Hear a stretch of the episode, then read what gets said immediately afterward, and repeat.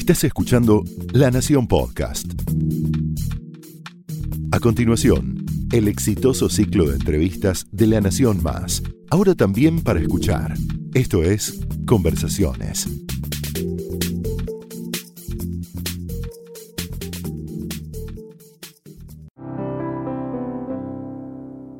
Creadores, en este espacio dentro de conversaciones, recibimos a hombres y mujeres que con su creatividad, con la manera que tienen de inventar su propia vida, nos inspiran. Hoy, en un espacio especial fuera de la redacción, recibimos a un actor que comienza su carrera a los 5 años. La TV lo recibe a los 16 años en, en, programas como Alta Comedia, luego las telenovelas de Alberto Migré. Se convierte en galancito por su pinta, pero es su talento el que lo lleva a consagrarse en el cine. El cine lo ama y lo demuestra en películas como El secreto de sus ojos, El aura, entre muchísimas otras. Es ganador de Cóndor de Plata, de Premio Goya. Acaba de estrenar una película llamada El amor menos pensado con Mercedes Morán y hoy vamos a hablar, y el punto de partida para esta conversación es Todos lo saben, la película que filma con eh, Farhadi y, por supuesto, en, en, en, coprotagonista con Bardén y Penélope Cruz. Bienvenido, Ricardo Darín. Muchas gracias. Gloriosa presentación. ¿Cómo va? Espero estar a la altura de, la presentación. Bien, Por bien, supuesto bien. que sí. Eh, esta película, este punto de partida para esta conversación, esta película Todos lo saben, mm. de Asghar Farhadi, ¿cómo comienza este proyecto? Este proyecto comenzó con una invitación de él, estando yo en Madrid, a, a participar del proyecto. Y mm, yo, mm, primero superada la primera conmoción por ser citado por un cineasta al que ya admiraba muchísimo, eh, fui a un encuentro con él en una confitería de un hotel, me acompañó mi hijo en ese momento, me acuerdo, mm, y fui a decirle que no podía, que no podía hacerlo eh, porque yo tenía ya comprometido una gira de teatro por España, en distintas ciudades, no solo en un lugar, uh -huh. o sea, iba a estar en movimiento permanente, eh, en las fechas coincidentes de lo que iba a ser el rodaje de la película. Fue curioso lo que ocurrió, porque en realidad él me dijo, eh, en principio me dijo, ¿qué, qué, qué, ¿qué estás haciendo en teatro? Y le conté que estaba haciendo escenas de la vida conyugal de Berman, y hizo una pausa, se quedó mirándome y me dijo, bueno, precisamente por Berman y específicamente por esa película, uh -huh. Escenas de la vida conyugal, es que yo me dedico al cine. Una, eh, una casualidad. Claro. No tan y, casual. Sí, no tan casual. Y este, me dijo, ah, bueno, me encantaría verte en teatro, en fin, ta, ta, ta. tuvimos una charla, le digo, vine, a, te agradezco la invitación, le digo, además para trabajar con, con Javier y con Penélope, que son dos amigos muy queridos y demás, le digo, pero no va a ser posible. Me dijo, yo voy a hacer que sea posible voy a intentar armar un plan de rodaje que permita... Que vos estés. Que yo, no, que yo me pueda ir de gira el tiempo que, vos que me estés fui. en la película, claro. ¿no? Y así fue. Eh, después, por supuesto, empecé a tener una serie de comunicaciones con él vía Skype, en donde hablábamos de personajes, de la historia, eh, de distintos aspectos de lo que iba a ser el proyecto, y empezamos a, a pesar de nuestras trabas idiomáticas, empezamos a divertirnos y a reírnos mucho el uno con el otro.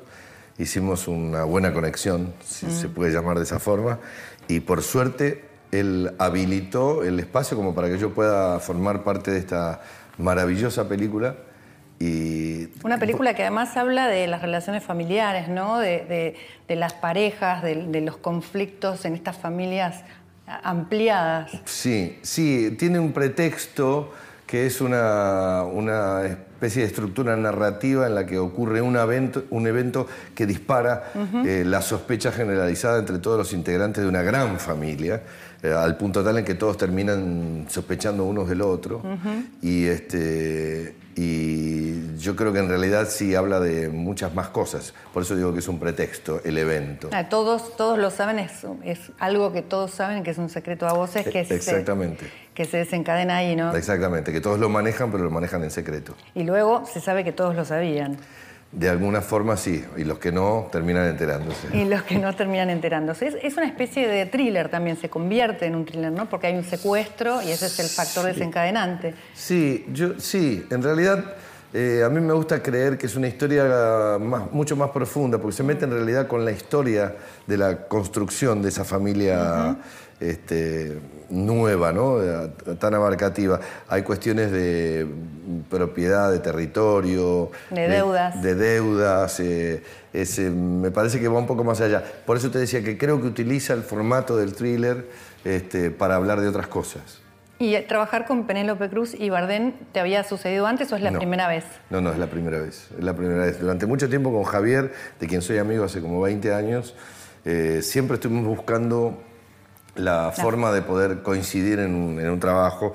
Incluso yo le acerqué un par de proyectos que él no pudo aceptar. Este, él también me acercó uno que yo no pude aceptar. Pero mm, con, nunca habíamos coincidido en un trabajo y con Penélope tampoco. Eh, y yo creo que en gran medida se debe a ellos que yo esté en esta película, porque este es un proyecto que ellos vienen, vinieron trabajando con, con Ashgar durante mucho tiempo mm. y creo que cuando apareció el espacio posible dijeron, este fulano. ¿Cómo describirías tu personaje?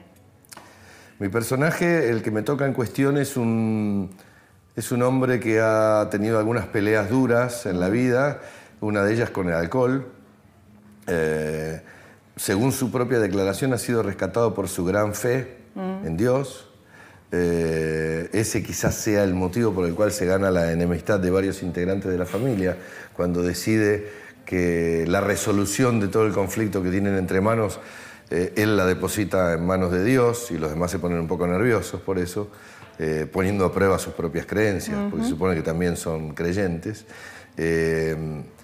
Es un hombre que aparece como testarudo en principio, pero si uno considera que se trata de una persona de mucha fe y que tiene sus motivos para tener fe, lo puede comprender. Eh, lo puede llegar a comprender, sobre todo para, para quienes tienen la suerte de, de, tener una fe tan intensa como el personaje. ¿Y cómo, cómo fue la relación con el director, con Afgar Farhadi? ¿Cómo, cómo trabajaste? ¿Cómo es él trabajando? ¿no? Un, ganador de dos, en dos oportunidades del Oscar. Sí, Sí, pero no, nunca dirías que es un ganador de Oscar porque no, no tiene. No quiere. No, porque no tiene. Em, tiene, una, tiene una particularidad. Creo que en una de esas dos ocasiones en donde le dieron el Oscar a una de sus películas, que creo que fue El Viajante, mm. em, no le permitieron entrar a Estados Unidos para ir a recoger el premio. Es verdad. Él es un ser increíble. Es un hombre muy inteligente, con una gran sensibilidad con mucha capacidad y con una forma de ser y de trabajar dentro de lo que es la construcción de un largometraje, eh, una forma muy particular, muy, muy maravillosa. Yo creo que posiblemente por provenir de una cultura absolutamente distinta a la nuestra, a pesar de que... La cultura iraní. Sí, a pesar de que en varias oportunidades él me deslizó que, que veía o, o percibía que la cultura iraní y la argentina eran muy similares en algunos aspectos, cosas que me llamó la atención. ¿Y te dijo en qué, en qué aspectos? Él decía que manejábamos una cuerda de ironía y de sentido del humor muy similar, eh, básicamente porque él se tomó el trabajo de vivir en España mucho tiempo antes para, para poder hacer esta, esta película.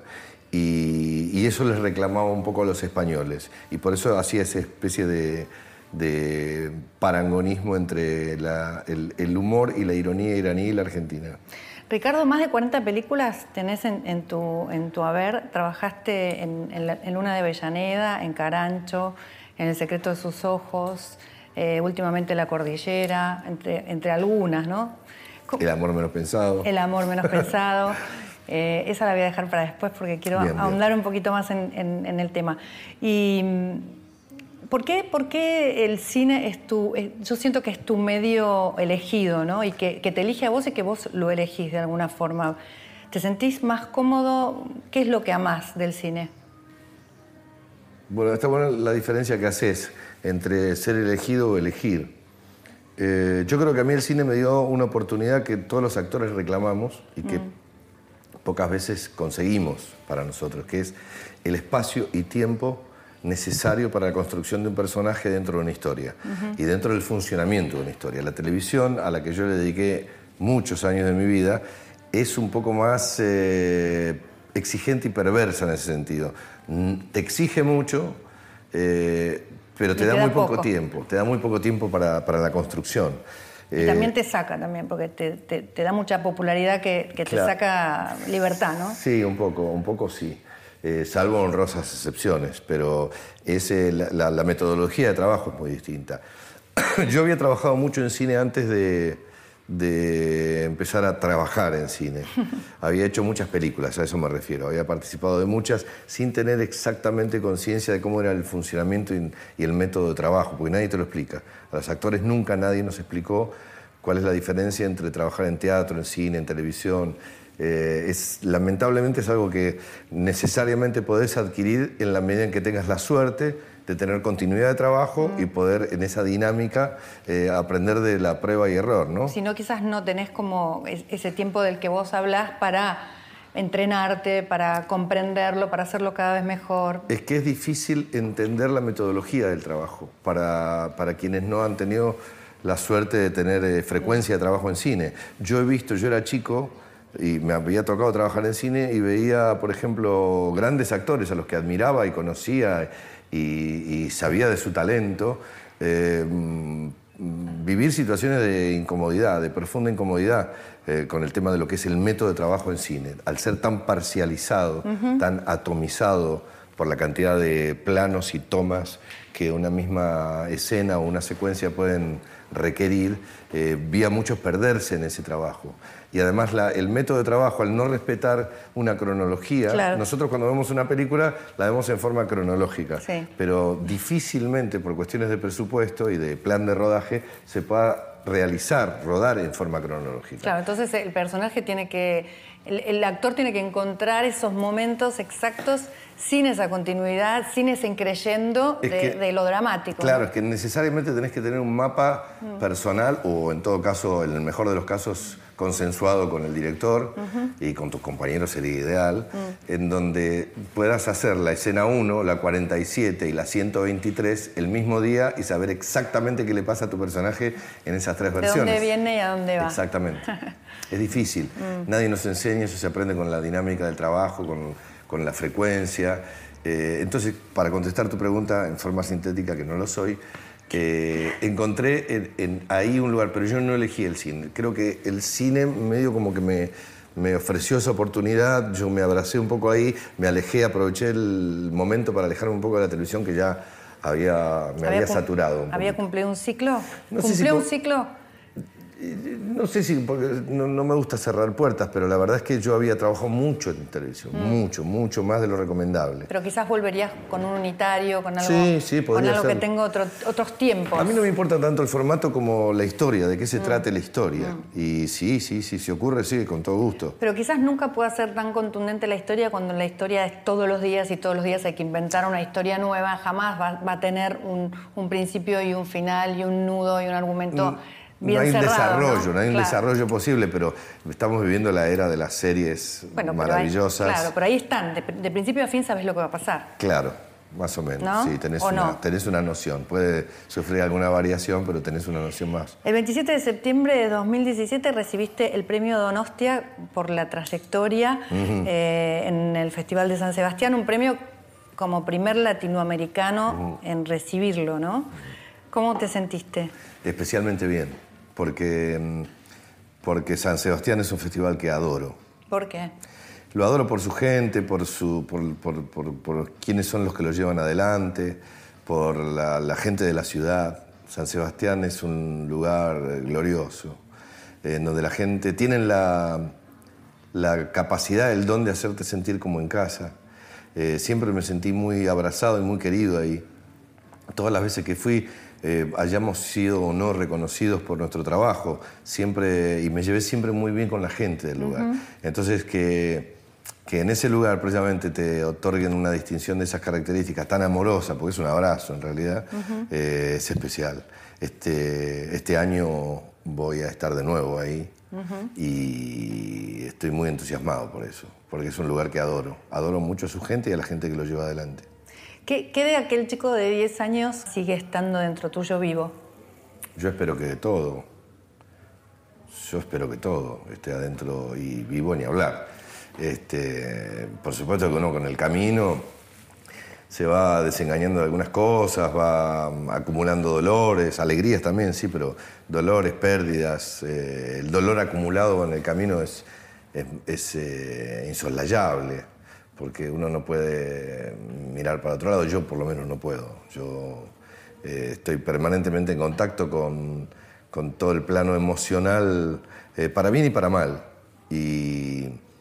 pero yo sé que este, el, chico del que hablas, el niño del que hablas, está ahí dando vueltas adentro mío todo el tiempo, molestándome, provocándome y, haciéndome hacer algunos papelones también. Y esa mezcla de italiano y libanés, que, entre tu madre y tu padre también, ¿no? sí. ¿Qué valores te deja? ¿De los italianos, de los libaneses? Eh, es una mezcla sanguínea y de árboles genealógicos eh, extraña, pero estuve viendo y no, es tan infrecuente como imaginaba. He, conocido algunos en el camino con una mezcla similar. Este, la verdad es que me he criado comiendo comida árabe, pero convencido por la familia de mi padre de que, de que estábamos comiendo fideo con tuco. Eh, una cosa rarísima. Pero bien, bien, este, hay muchas cosas para aprender e investigar sobre todo eso. Eh, sobre todo con dos familias tan arraigadamente fieles a sus costumbres, ¿no? porque la familia de mi padre era muy italiana y la familia de mi madre muy sirio-libanesa, que todavía en esa época era así, no estaban separados.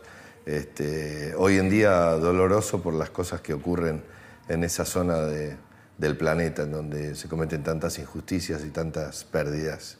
Eh, pero más allá de eso, en realidad eh, no, no, he cultivado ninguna de las dos vertientes con, en profundidad. Tengo invitaciones de, de los tanos de Laggio di Cadore en el norte de Italia para que vayamos porque hacen un Tenés que hacerlo eso. Eso lo tengo que hacer. Te lo, te lo recomiendo. Eso lo tengo que hacer. Te lo, recomiendo porque es un... Es un viaje. Es un súper viaje, está bueno. Además, en este caso concretamente, eh, eh, parte no, de mi no podés creer además eh, estar en ese lugar donde, donde estuvieron tus ancestros. Hay, hay muchas, muchas cosas que se destapan y se abren que no te puedes imaginar cómo, cómo, Estoy seguro, estoy convencido de eso, porque mm. estoy en contacto con gente de la Adjudicadores, en donde parece ser que una de las particularidades es que todos se llaman Darín. O, o, el 80% se llaman Darín. Hay como dos familias madres, digamos, ¿no? Y este, que en realidad no es Darín, es Darín, del Rin, del río. Ah, mira vos. Y este, todo ese asentamiento alrededor de ese lago estaba compuesto por aldeas en donde muchos eran Darín. Y tiene la particularidad de que todos los 23 de julio de todos los años se hacen el encuentro de todos los Darín del mundo. Ahí tenés que ir. Y ahí Próximo 23 de julio. Lo tengo, lo tengo planeado con mi hermana y con mis hijos, estamos planeando ir. El amor menos pensado eh, estrenó hace poquito una película que habla como punto de partida del nido vacío, ¿no? lo, que, lo que puede disparar el, nido vacío, pero en realidad está hablando también de una crisis en la mitad de la vida. ¿no? ¿Cómo, ¿Cómo te pegó a vos la crisis en la mitad de la vida? A mí me está pegando. ¿La tuviste? Me ah, está pegando. Está bien, te está pegando. Me está pegando. Este, y sí. Lo que pasa es que las crisis pueden ser conscientes o inconscientes, puedes estar a cargo de ellas o no. Mm. Eh, te pueden estar pasando muy cerca y por alguna cuestión eh, que uno a lo mejor no, tiene muy en cuenta, este, no, toma exacta conciencia de lo que está ocurriendo. Eh, yo creo que también es cierto que lo importante es ver cómo uno se para frente a esas cosas. Eh, a mí me gusta pensar que el amor no hemos pensado, más allá de, como bien dijiste, tiene un disparador que es lo del nido vacío y de la crisis de la pareja y demás, me gusta creer que también eh, se permite tocar un tema que, pero muy, muy subliminalmente, que es el de la individualidad. ¿Qué te mm. pasa a vos mm. cuando después de una relación de tantos años en pareja, en donde como todos sabemos los que hemos estado en pareja alguna vez, se nutre de muchas negociaciones de tiempo, espacio, decisiones, comidas, gustos y direcciones a tomar.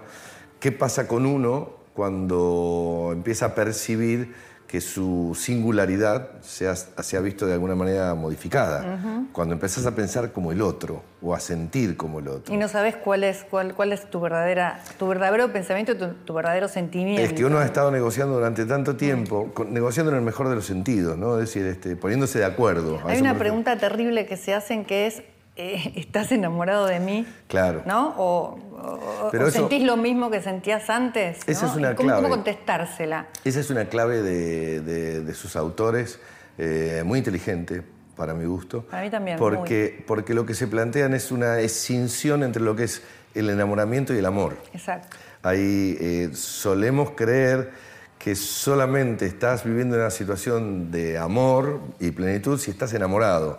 Y nos olvidamos de que el, el, impacto del enamoramiento, que suele ser inicial, este, eh, a veces dura más, a veces menos. Depende, claro, depende de una serie de, factores que se reúnen en, en, en, una misma situación. Eh, pero que el amor es un poco más abarcativo, es más extensivo, a eso me refiero, va un poco más allá puede, se puede atravesar turbulencias, puede verse sometido a, obstáculos. A veces se necesitan algunos eh, golpes o quiebres para darse cuenta de eso. Todos necesitamos perder de vista, aunque sea por un rato, lo que tenemos para recontravalorarlo. Mm. Porque cuando, estamos tan cerca, nos pasa con nuestros amigos, con nuestros afectos, con la gente que nos quiere, y que a veces al tenerla tan en contacto en diario, mm, perdemos un poco la dimensión exacta de lo que es eh, el valor de, ese afecto. Y a veces necesitamos tomar un poco de distancia para reconsiderarlo. ¿Y cómo, cómo, cómo sobreviviste desde 1987 hasta hoy con tu mujer todo, todos esos momentos y esa vida eh, juntos, con una formando una familia y, llegando hasta acá, reconstruyéndola todo el tiempo, ¿no? Bueno, nosotros nos separamos.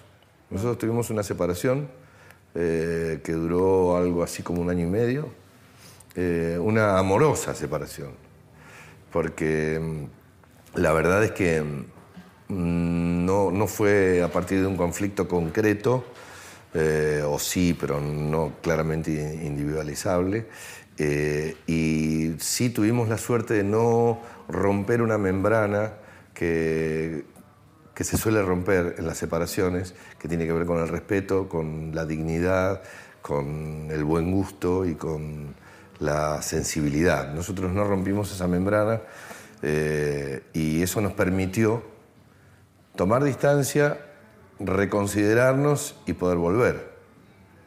Porque creo que de haberse roto esa membrana, eh, la situación hubiese sido realmente mucho más difícil, como suele ocurrir con muchos casos. Es decir, se dicen y se hacen cosas con respecto al otro de las que es muy difícil volver. No hay vuelta atrás. Es difícil. Eh, el chino y, Clarita, ¿no? Tus hijos, con el chino compartís, eh, compartís la profesión, ¿no? Y ahora también compartís una productora, Kenya Films.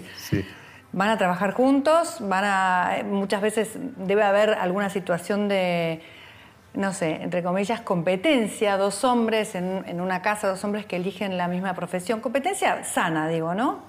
Y, y Clarita, que es una diseñadora de modas, que tiene su propio proyecto, EA House, que bueno, que, están los dos ya armados. Sí, están armados. nido vacío total. Están en camino, sí. bueno, vos sabés que el nido nuestro no, está, no es tan vacío porque ellos amablemente son tan inteligentes y amorosos que han tenido la prudencia de hacerlo en forma más paulatina y no tan espaciada. Es decir, poco. sí, y al punto tal que nuestra casa sigue siendo un punto de encuentro en común. Es decir, siguen volviendo a reunirse con sus amigos en casa. De golpe me tengo que bancar 20 monos, ¿viste? O 357 chicas. Y, este, y eso habla claramente de que mm, les cuesta despegar más de lo que ellos imaginaron, a pesar de que tienen sus propias vidas y sus propios caminos. Pero han sido muy amables, a eso me refiero, muy amorosos en el, en el desprendimiento. ¿Y, el de compartir profesión con el chino, cómo, cómo va eso? Esto es nuevo mm. prácticamente, no nuevo, él hace ya unos años que está haciendo su propio camino. Eh, afortunadamente también, y debido a su inteligencia y a su forma de ser, lo ha hecho con sus propias herramientas. Ha hecho su propio camino, no se ha valido nunca, nunca de ser mi hijo en, ninguna, en ningún aspecto. Ha hecho todos los castings que fueran necesarios, de muchos ha sido rebotado eh, lo, cuento porque lo cuenta él, este, y se tomó el trabajo en serio de su singularidad. Es decir, yo si voy a hacer este camino lo voy a hacer a mi manera, y lo hizo de esa forma, y eso me hace sentir un doble orgullo por él. Porque no existió nunca la más mínima posibilidad de que yo interviniera en, fíjate si nada. Y eso me llena de orgullo. Y supongo que a él también. Ricardo, ¿cómo, cómo te llevas con esta movida del colectivo femenino que de repente eh, eh, dice lo que piensa, eh, pretende respeto, pide respeto, defiende su posición, a veces de alguna manera denuncia a ciertas situaciones que, quizás en las que las mujeres nos hemos sentido complicadas o nos hemos sentido incómodas. Yo me llevo muy bien porque creo que estoy parado frente a ella de la única manera posible para los hombres eh, de bien y con sensibilidad, que es con amor. Si somos verdaderamente honestos con nosotros mismos, debemos necesariamente reconocer que durante siglos la mujer ha sido maltratada en términos sociales, mm. ha sido ninguneada, ha sido pretendidamente dejada de lado, no siempre se consiguió, por suerte, y a través de los años, de las décadas, de los siglos, se ha acumulado tanta energía negativa en ese sentido que, por supuesto, una movida revolucionaria socialmente como es esta, tiende a pasarse un poco de rosca para luego encontrar su cauce, su verdadero cauce. Necesariamente tiene que estirar las líneas para ser entendida y comprendida. Eh, y creo que la única forma de pararse para el hombre en general, pero especialmente para aquellos que quieran entender y hacer una lectura adecuada de lo que está ocurriendo, es hacerlo con amor. Es tener plena conciencia, primero, sinceramente, de qué es, cuál es el reclamo y cuál es la profundidad del reclamo. Y si todos somos conscientes de que hemos sido criados, aún con las mejores intenciones, dentro de una estructura universal hipermachista, la única forma de pararse es con amor con sensibilidad y con comprensión y tratar de hacer la lectura adecuada de la situación. Estamos aprendiendo. Estamos aprendiendo. Estamos aprendiendo tanto los hombres como las mujeres a una nueva forma de, funcionar, ¿no? Estamos aprendiendo y creo que la mejor forma de aprender es todo lo contrario del enojo, porque eh, veo, noto que hay mm. gente que está enojada mm. con la movida y se para en el peor lugar. ¿Enojada con la movida? Con la movida en sí. Ah. Hay tipos que yo veo que están enojados y, despotrican y dicen cosas como la exageración. Sí, la exageración es necesaria. Mm. Es necesaria para recuperar un espacio perdido. Es decir, eh, una chica puso una vez un tuit que me conmovió en donde decía, nos acusan de ser exageradamente agresivas en esta nueva movida. Y sí, decía, sí, ¿sabes qué? Sí. Necesitamos eso. Claro, necesitamos. Que si uno lo analiza con un poco de ecuanimidad, sí, las exageraciones tienden a convertirse en lo mismo que criticar, porque te pasas del otro lado. Pero es necesario que eso ocurra para encontrar el equilibrio. Y el equilibrio, el punto adecuado para mí es, tiene que ser amoroso. Gracias, Ricardo. Por favor, faltaba más. Paso por conversaciones Ricardo Darín.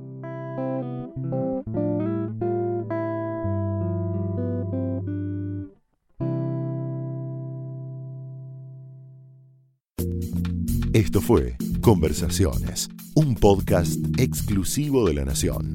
Escucha todos los programas de La Nación Podcast en www.lanacion.com.ar. Suscríbete para no perderte ningún episodio. Estamos en Spotify, Apple Podcast, Google Podcast y en tu reproductor de podcast favorito. Seguí escuchando La Nación Podcast.